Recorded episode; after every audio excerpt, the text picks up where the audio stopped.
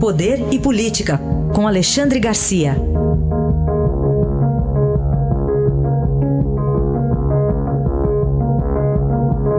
Alexandre, bom dia. Bom dia, Raíssen.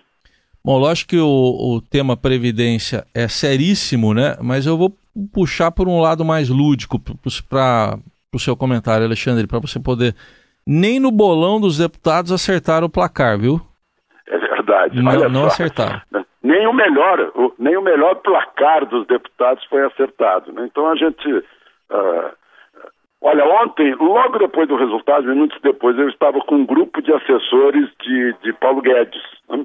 E todos eles se surpreendendo, se abraçando, se surpreendendo e repetindo o número mágico: 376, como é que pode? Né? Ninguém imaginava isso. Né?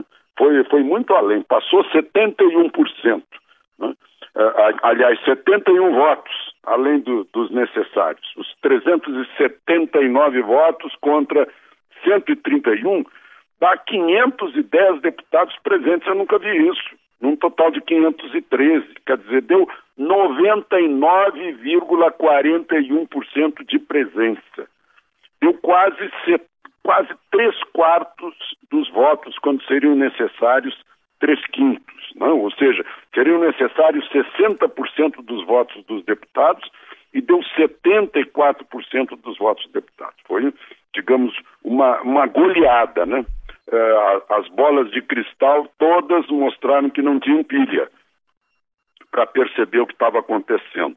O, e o que a gente viu aí, né, partidos que ameaçaram eh, expulsar, fecharam questão, não adiantou. PDT teve oito votos a favor, né? o, o, outros partidos, o PSB também teve 11 votos a favor, da quase metade do partido. O PSL só não teve 100% porque tem um de licença mas uh, o, o, MDB, o DEMO, o DEMO foi, foi um, talvez o, o, grande partido vencedor, que é o partido do presidente, né?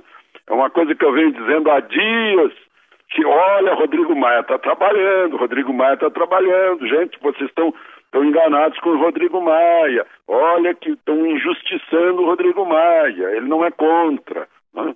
E acabou que foi consagrado, ontem chegou a chorar de emoção o seu Rodrigo Maia. Na hora que ele percebeu que queriam votar depois destaques, ele disse, não, vamos parar por aqui, vamos votar amanhã. Então vamos votar hoje uh, destaques. Mas enfim, foi uma, uma grande conquista. O pessoal do Paulo Guedes mostrando que o, o, o deu certo essa história de, de tá, precisa do Paulo Guedes, ele vai para o Congresso, explica tudo. Precisa de novo, ele vai de novo. Precisa outra vez, vai de novo. E o presidente não se mete. Foi o que eu já falei aqui também há dias. A autonomia de poderes deixa que o Congresso resolva e o Congresso se responsabilize pelo que ficar. O governo cumpre a sua parte, manda o projeto, manda a proposta e os representantes do povo e dos estados é que decidem. Agora, na, depois das férias, os representantes dos estados, né, que, que é o Senado, vão segundo o presidente do Senado, vão decidir em um mês e meio que está resolvido essa história da, da, reforma de Previdência mais forte que já foi feita, né? Embora tenha tido tentativa de Fernando Henrique, de Lula, ficou tudo uma, uma meia só linha, agora não. Então, mas vamos ver os destaques ainda hoje, as votações de hoje, mas a votação de ontem eh, promete que as demais serão eh, vão no mesmo diapasão, né? Como eu falei. Então, eu, eu acho que houve um grande vitorioso que foi, foi a, a própria a, a aposentadoria das pessoas, né? porque do contrário estava indo para o abismo. Pois é, agora hoje a continuidade da votação dos destaques e, e depois é com o Senado. É só você conhece bem o Senado, Alexandre, alguma chance de estados e municípios serem incluídos lá no Senado? Pois é, vai, vai pesar muito entre os 81 senadores né? Uma, a influência dos governadores, que eles representam os estados. Né? Cada estado tem um número igual de representantes. O Amapá tem o mesmo número que tem São Paulo, três senadores.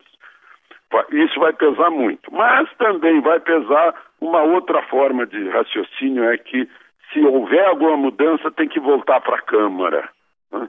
para mais duas votações. Uh, eu acho que é imprevisível. Né? Eu, eu eu não arrisquei prever esses, esses números, eu só disse que a previsão mínima era 320, máxima 340, e deu 379, então eu não, não, me meto a fazer previsão no Senado, embora o número de, de votos seja bem inferior, né? 81 votos. É isso. E curioso que lá também é uma casa, dá para chamar uma casa que tem muitos ex-governadores também, né, Alexandre? Ah, pois é, é, tem essa, que já conheceram o problema, né? É. Conheceram o problema e, aliás, esse é o objetivo do Senado, botar lá os mais experientes, né? A, a, casa dos senhores, é né? Uh, mas, enfim, é a casa revisora, em outras palavras, essa é a função do Senado. Sim.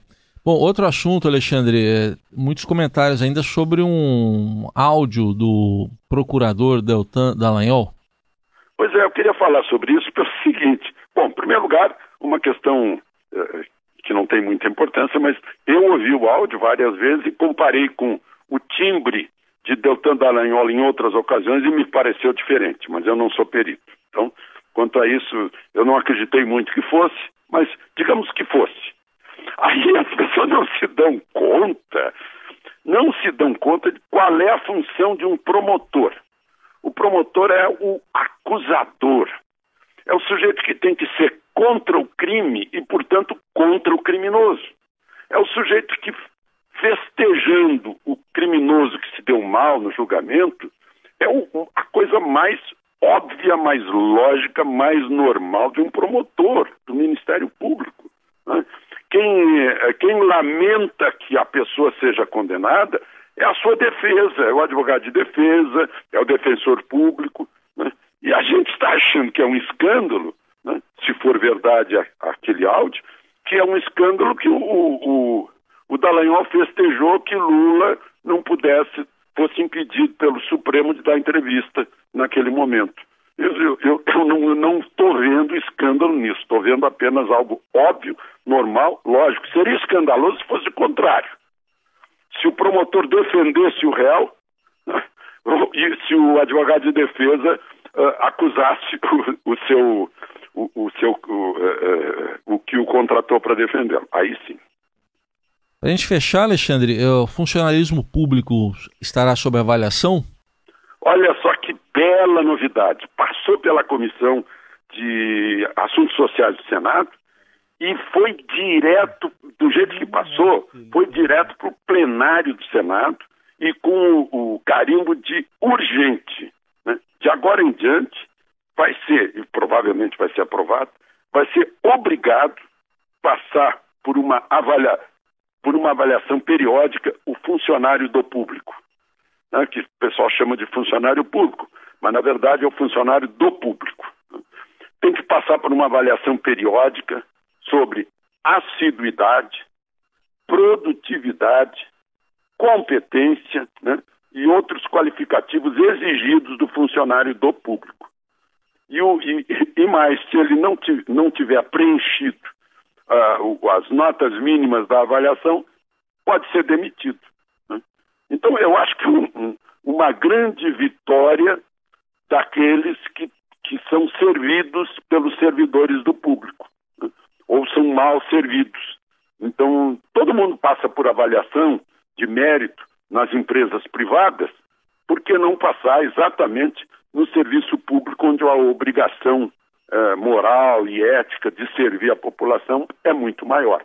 Acho que é uma, uma, uma um grande avanço, outro grande avanço, né? que vem junto, só para lembrar, o Senado já instalou eh, presidente e relator eh, de reforma tributária. E a Câmara a mesma coisa. São duas reformas diferentes que têm objetivos iguais. Uh, e o objetivo maior nas duas, o, o, o método, aliás, o, a meta, é um imposto único, o imposto sobre valor agregado. Eu comentei ontem com os assessores de Paulo Guedes sobre essas duas reformas, uma baseada num, num, num projeto que já vem há, há 10 anos ou mais, do deputado uh, Rauli, uh, do PSDB do, do Paraná, e outra vem de Paulo Guedes. Mas eles me disseram que ainda vai vir uma terceira proposta para juntar tudo né, e dar mais aceleração a esse projeto, que vem, que vem dentro do mesmo pacotão aí de reforma da economia do país, para o país, enfim, crescer e se modernizar.